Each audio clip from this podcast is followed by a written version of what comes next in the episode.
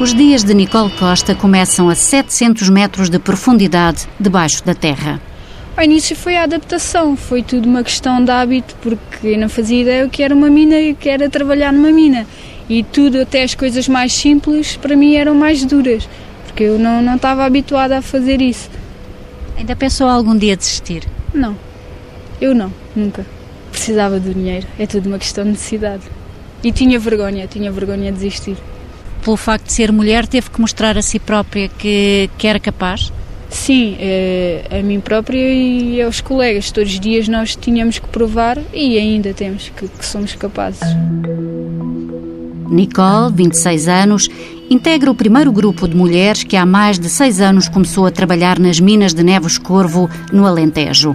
Ela e mais quatro mulheres estão na frente de trabalho todos os dias têm que mostrar que conseguem desempenhar as funções durante tantos anos atribuídas exclusivamente aos homens. Não foi fácil o primeiro embate com os mineiros mais velhos. No geral, fui bem recebida, mas sim, há pessoas mais velhas com uma mentalidade mais fechada e com essas pessoas foi um pouco mais complicado. Mas depois tínhamos os outros colegas que ajudavam a combater isso. Nunca ninguém nos faltou respeito, nunca mostraram, nunca falaram mal nem nada, mas Via-se na cara deles que não havia ali muita simpatia e muito gosto. Eles pensam que o facto de estarem cá mulheres mineiras que vai desvalorizar um pouco da profissão de mineiros, que é uma profissão dura, e acho que eles tinham receio que as pessoas começassem a ver que não era assim tão duro e que desvalorizassem um pouco o trabalho deles. Kátia Marques, também ainda muito jovem, mineira há 5 anos, tem a mesma impressão. Há sempre pessoas que, e homens que nos olham ainda de uma forma com um bocadinho de diferença. Olham, olham para nós como se fôssemos diferente deles.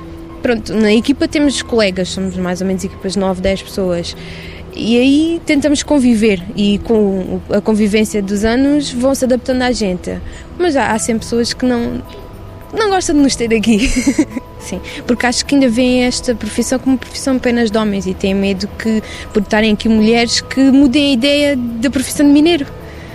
Gostam de ver isto como uma profissão de homem. Kátia e Nicole fazem parte de uma minoria de mulheres que exerce profissões habitualmente executadas por homens. Nesse mundo, o género está sempre presente. Ser mulher ainda é motivo para olhares de desconfiança. Sara Falcão Casaca, ex-presidente da Comissão para a Cidadania e Igualdade de Género, professora e investigadora no ISEG, fala em comportamentos padrão. Nós sabemos que na nossa sociedade o trabalho dos homens sempre teve um valor diferente do trabalho tradicionalmente eh, realizado, realizado pelas mulheres.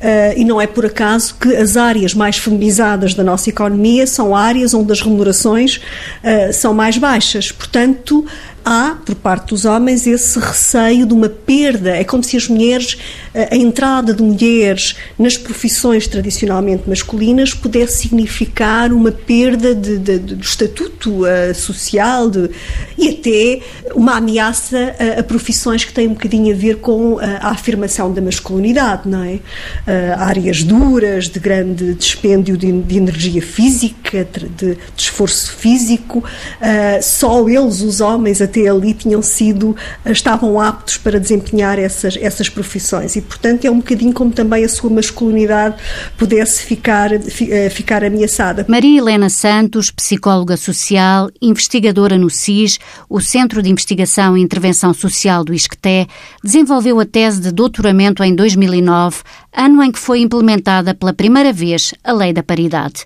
Estudou a intervenção das mulheres na política e na medicina e não tem dúvidas. O grande obstáculo é, é, o género, sem dúvida. A ideologia de género que está, que ainda é muito tradicional, é um dos grandes obstáculos às mulheres. Isto em várias profissões, sobretudo as profissões marcadamente masculinas, não é? As mulheres sentem as tais barreiras, muitas vezes, sentem que não são do grupo, sentem, sentem uh, que muitas vezes usam uma linguagem diferente, sentem várias barreiras, tal como na política o tal teto de vidro que muitas vezes se fala. Uh, mas os homens não, pelo contrário. Os homens em profissões femininas, em vez do tal teto de vidro, sentem que são até puxados para cima. Muitas vezes, independentemente de, de, de eles quererem ou não, são puxados para os cargos de topo Helena Santos usa a metáfora do teto de vidro para falar dos entraves sentidos pelas mulheres. Percebeu que quando os homens estão em minoria, vivem uma situação oposta. Em vez dos obstáculos, em vez de, de, do teto de vidro, encontram uma escada rolante de vidro que os leva muito rapidamente para, para os cargos de poder e de topo, e muitas vezes não são eles que querem, são as mulheres. Está a ver as salsichas? É isto. Olha. Só que essas estão partidas. Isto é mesmo. Vanda Bonzinho não passa um único dia sem ver o mar. Leva mais de metade da sua vida como pescadora. Anda há 38 anos a lançar redes. Hoje fui a apanhar umas quantas amêijoas e fui a salsicha. Salsicha que é um isco para os homens andem a pesca com aquilo, apanhar rebalos, douradas.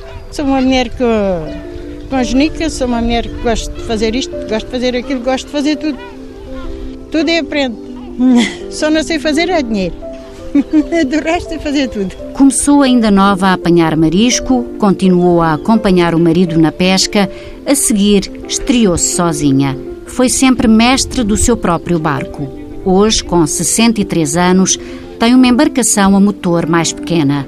Já não deita as redes ao mar, mas vai diariamente apanhar marisco e casulo. Esta mulher, corpo de menina, tem o trabalho como a sua maior satisfação. É aquele bichinho, é o que eu gosto. Adorava ir para o mar sozinha. É verdade, porque uma pessoa sozinha não, não ouve ninguém. Está sozinha, vai trabalhando, vai se vê peixe, fica contente. Ou se não vir peixe, tem que ficar contente da mesma. Com o mar nadar todos os dias peixe. Eu adoro andar por cima d'água. É a minha vida. Em tantos anos de mar, só uma vez ficou a tremer com a força das vagas. Só me assustei uma vez. Com uma onda, um mar de centro. Estava a levantar os aparelhos, estava a levantar às quatro e meia da manhã, só vejo aquela sombra escura atrás de mim. O mar de centro levantou-se, estava um mar lisinho como está aqui. De repente veio aquela onda grande, mas depois passou. Tive uns quantos dias ali a, a tremer, mas depois passou. Vanda vive na Ilha da Colatra, entre a ria e o mar. Ali já toda a gente a conhece, mas quando se desloca à cidade mais próxima, gosta de ouvir os comentários daqueles que ainda se admiram com a sua profissão. Quem olham, começam a comentar, uh, vão com as esposas e dizem: Olha, aquela senhora é a senhora que anda ao mar sozinha. É, é, vão comentando, vão falando depois para o caminho. E ouve esses comentários? Ouço, eu gosto de ouvir, gosto. E na ilha, o seu trabalho e a coragem de ir sozinha num pequeno barco enfrentar as vagas são elogiados pelos camaradas de mar. Ela deve ser a única mulher a andar aí à salsicha ao caselão. Deve haver mais mulheres nenhumas aí de, aí de Lisboa para baixo ou de Lisboa para cima a fazer esse serviço que a dona Wanda faz. Eu não, eu, olha, eu não sei, panha. Eu não sei. Ela sabe. Depois ponha-me lá esta palete que está aqui de lexívia lá dentro do buraco, está bem? Está a ver aquelas prateleiras lá em cima? As prateleiras sobem até aos 7 metros de altura e tudo tem que ficar bem arrumado. Ana Cristina é manobradora de máquinas. Trabalha como empilhadora num armazém onde se abastecem os supermercados. Ana trabalha há mais de 10 anos nesta profissão. Não se sente diferente nem discriminada no mundo de homens. Por acaso não tenho problemas nenhums com eles. Olha, eu lido melhor com os homens do que as mulheres, não sei porquê. Consigo identificar mais com eles do que.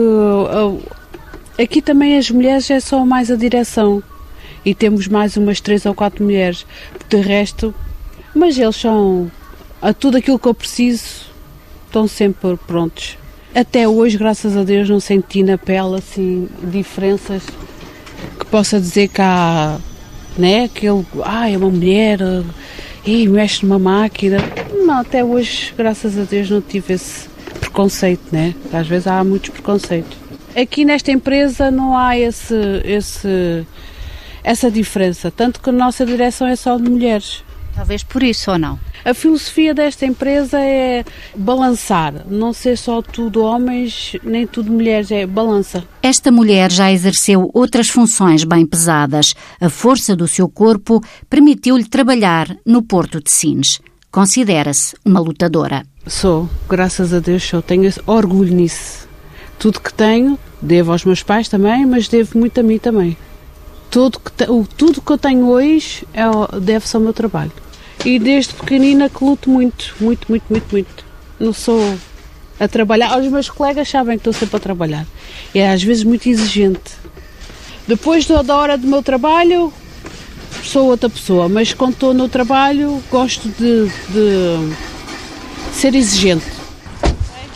Bom dia, como está? Como está? Bom dia.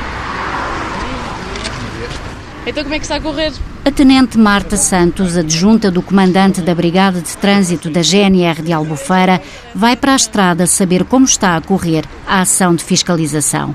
Ela lidera um quartel com 77 militares, todos homens. Ali, o género feminino ou masculino assume pouca importância. A minha forma de ser, posso falar logicamente por mim, eh, é não criar barreiras, porque se eu criar essas barreiras, eles próprios também não se sentem à vontade para falar comigo. E é isso que eu não quero que, que exista, porque no fundo nós costumamos dizer que na Guarda não há géneros, que somos todos militares, não há um género masculino nem feminino. Uh, eu não gosto realmente de criar essa barreira, nem, nem, nem que. Nem para eles não se sentirem à vontade e vice-versa, para eu também estar à vontade com eles, porque eu acho que acima de tudo é, é encararmos a profissão como isso. Somos, podemos ser diferentes, porque efetivamente somos diferentes, uh, mas não somos melhores nem piores. Chamam-lhe Minha Tenente, batem-lhe a pala e os homens já não estranham que uma jovem de 28 anos seja a chefe. Não é complicado.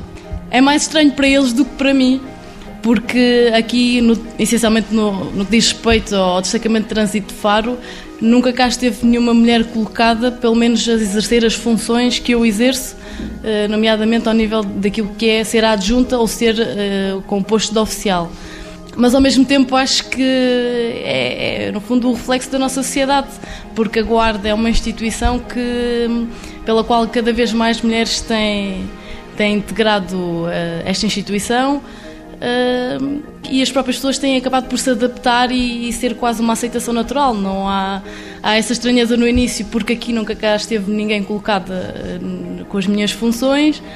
Eh, mas é uma questão de, de adaptabilidade à função e ao, nosso, e ao dia a dia. Manuel Maia é um dos militares subordinados. Para mim é igual, como militar mais antigo, a vejo com os mesmos olhos, é igual. E não noto, e não noto no restante pessoal também assim alteração nenhuma. Nós somos militares, nós cumprimos ordens, nós estamos preparados para isso desde, desde o início. Seja homem ou mulher, para nós não tem problema nenhum. É o comandante, o comandante eh, não interessa ser homem ou mulher, é o comandante e o comandante manda. Os automobilistas é que estranham. Quando veem chegar uma mulher e são autuados, ainda mais. Com os camionistas é, é muito engraçado, porque normalmente os condutores dos pesados eh, de passageiros e de mercadorias com que nós lidamos diariamente são os que mais estranham, porque hum, muitos deles até já conhecem os militares da rotina e da fiscalização. Uh, e não é habitual, efetivamente, verem uma mulher na, na fiscalização. Uh, e é engraçado porque muitas das vezes eles próprios não sabem como é que me iam tratar. E já chegou a acontecer mesmo a dirigirem-se a mim como ah, a, minha, a minha menina, veja lá, olha isto, aquilo, uh, e, não, e não propriamente por a senhora guarda ou pelo posto. Deve ser pelo facto de, de olharem para as mulheres uh, como sermos mais sensíveis e, e, enfim, se calhar termos uma outra perspectiva das situações. Mas aquilo que eu realmente faço ver que é este é o nosso trabalho, não é? E as pessoas uh, têm que respeitar independentemente da nossa idade, de, da nossa, do nosso género. Se a instituição militar se tem adaptado aos novos tempos e já vê com normalidade o trabalho da Tenente Marta Santos, no caso da Tenente Coronel Carla Tomé, foi tudo uma novidade. Ela foi a primeira mulher oficial na GNR. O primeiro dia que eu fiz serviço, Portanto, foi no Comando Geral que eu fiquei colocada no Comando Geral, então tínhamos que fazer a formatura de manhã. Portanto, foi o serviço que acho que teve mais uh, presenças em que tiveram todos a ver. Portanto, aqueles claustros do Comando Geral estavam todos cheios, porque era uma novidade, porque nunca tinham assistido uh, a uma mulher a fazer a, a, formatura. Aliás, aquilo até naquela altura foi, foi motivo para um boletim interno e dizer que a primeira oficial, claro que estava nervosa, mas pronto, mas aquilo faz parte e, e, e pronto. E, e, o resto a seguir, pronto, depois o trabalho, trabalho é normal. Hoje, a presença de mulheres nas forças policiais já é habitual. Carla Tomé sempre soube o que queria fazer. Eu morava em Porto Alegre e, existia a tropa, portanto havia lá quartéis de tropa e nós víamos na rua, eh, portanto eles eh, a desfilarem ou, ou a fazer educação física e quando era mais pequena eu gostava muito, dizia assim, ah, eu que eu quando for maior gostava de ir para a tropa e tirar mesmo um curso superior. Mas pronto, mas ficava-me só assim sempre na ideia e não e nunca levei assim mesmo muito a sério, apesar, apesar de ver. Só que entretanto estava na casa de um amigo e ele tinha lá uns amigos que o filho ia concorrer à academia. E então eles disseram: Olha, vai ser a primeira vez que vão abrir vagas para a Academia Militar para Mulher. E eu disse logo ao meu pai: Pai, eu quero ir e eu quero, quero experimentar e quero tentar. Tentou e conseguiu. Na Academia Militar, as mulheres eram e continuam a ser uma minoria. Já já era uma novidade, porque não estavam habituados nem sabiam bem uh, até que ponto é que nós, eh, que nós eh, aguentávamos ou qual é que era a nossa portanto, a nossa resistência uh, nas provas e como é, que, como é que nós iríamos. Portanto, uma coisa era certa, sempre que havia qualquer coisa, uma mulher tinha que estar sempre. Portanto, nós chegávamos a uma altura que tivemos que fazer uma escala, porque se era a cerimónia não sei o quê, tinha que ir uma mulher, se era o, o teatro, tinha que ir uma mulher, se era qualquer coisa, tinha que estar sempre uma cadete, naquele, naquele tempo era, éramos cadetes, tínhamos que estar sempre, tínhamos que estar sempre disponíveis. Eles eram muitos, eles podiam fazer uma grande escala, enquanto que nós isso também nos deu traquejo, porque uh, fez com que nós estivéssemos sempre à frente de qualquer coisa. A Tenente Coronel trabalha atualmente nos serviços sociais da Guarda Nacional Republicana tem subordinados a quem exige o seu melhor. Eu tenho uma preocupação não só na parte do trabalho, mas também eh, em termos particulares, mas porque aí também me garanto condições para depois lhes exigir e, e pronto, e dizer, olha, é preciso trabalhar e é preciso, e é preciso fazer. Portanto, Por ser mulher, eh, não, não levam a mal às vezes essa dureza, digamos assim? Não, acho que não, acho que não. Eu, eu acho que é assim, eu sou um bocadinho dura, mas acho que se me forem ao coração que acabo por, acabo por ser por, por, ser condescendente. Mas, mas pronto, a minha preocupação é trabalhar e a gente fazer o nosso trabalho. Naturalmente que está sempre esta vertente, digamos assim, de olhar sempre para o outro lado do militar com quem eu trabalho, não é?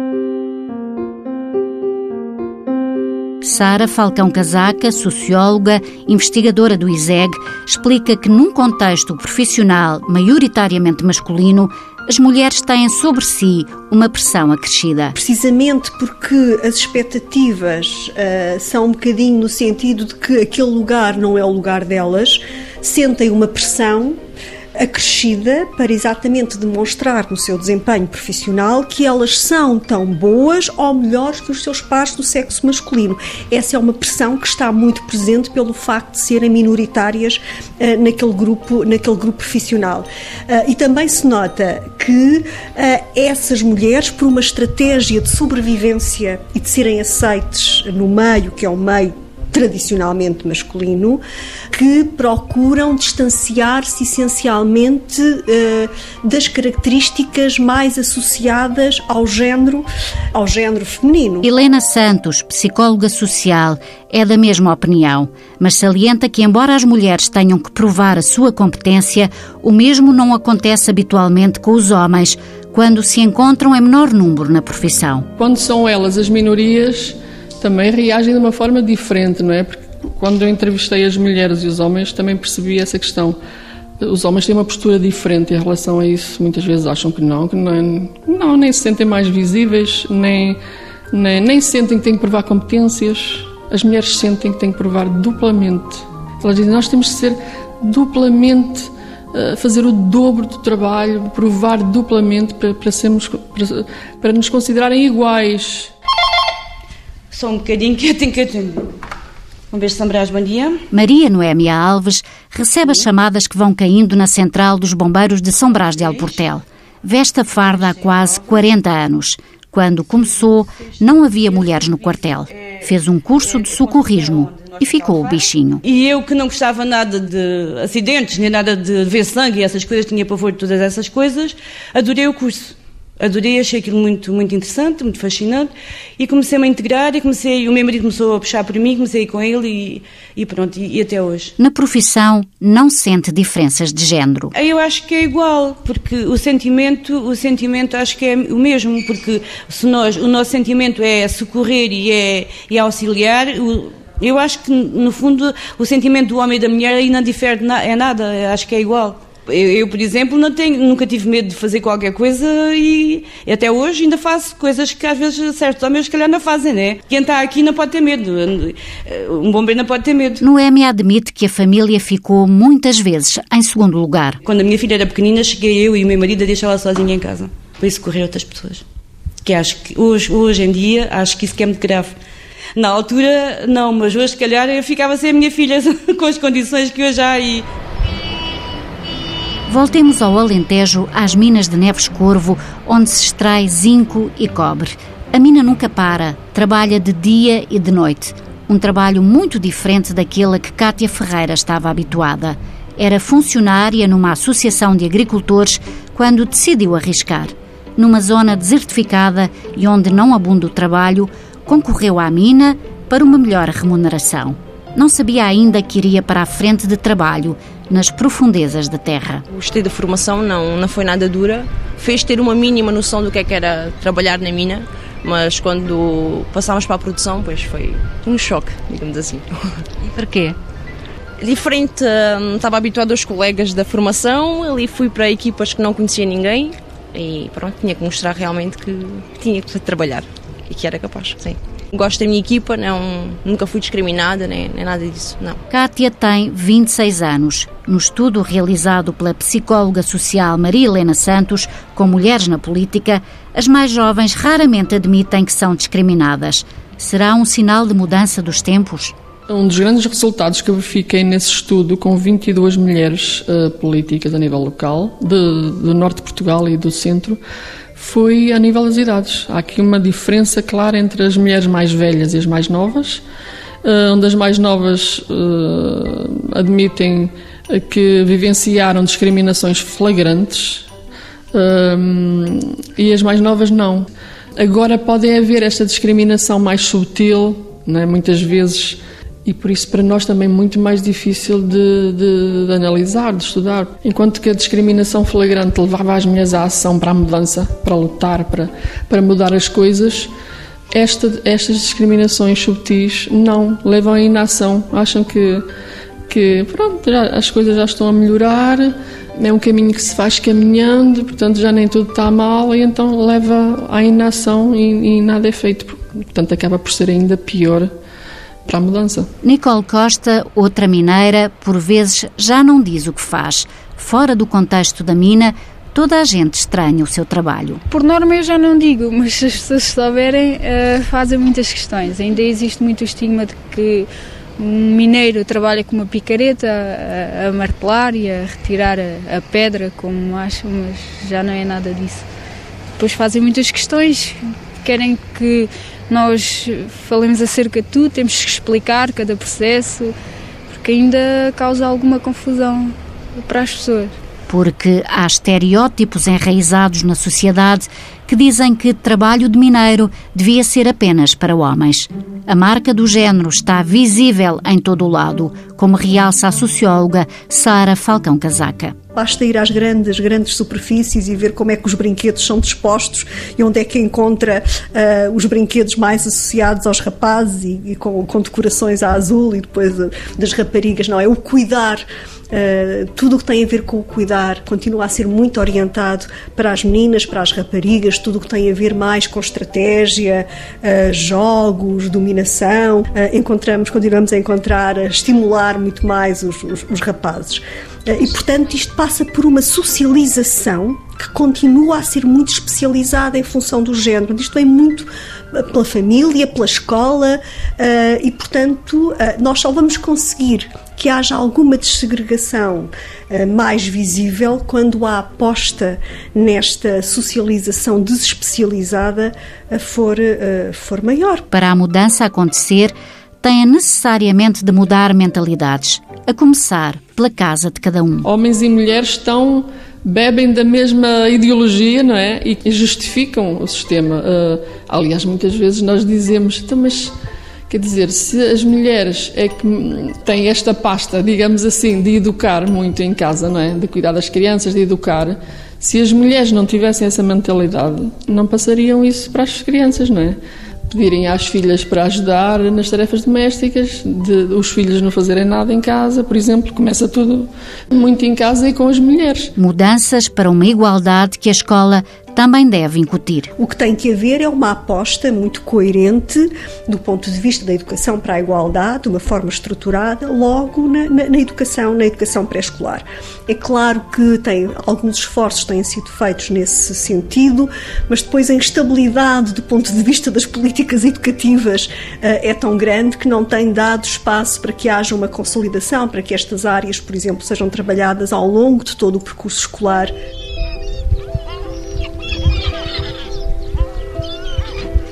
Para Wanda Bonzinho, que tem levado toda a vida a conviver com o mar, não há trabalhos que não possam ter o M de mulher.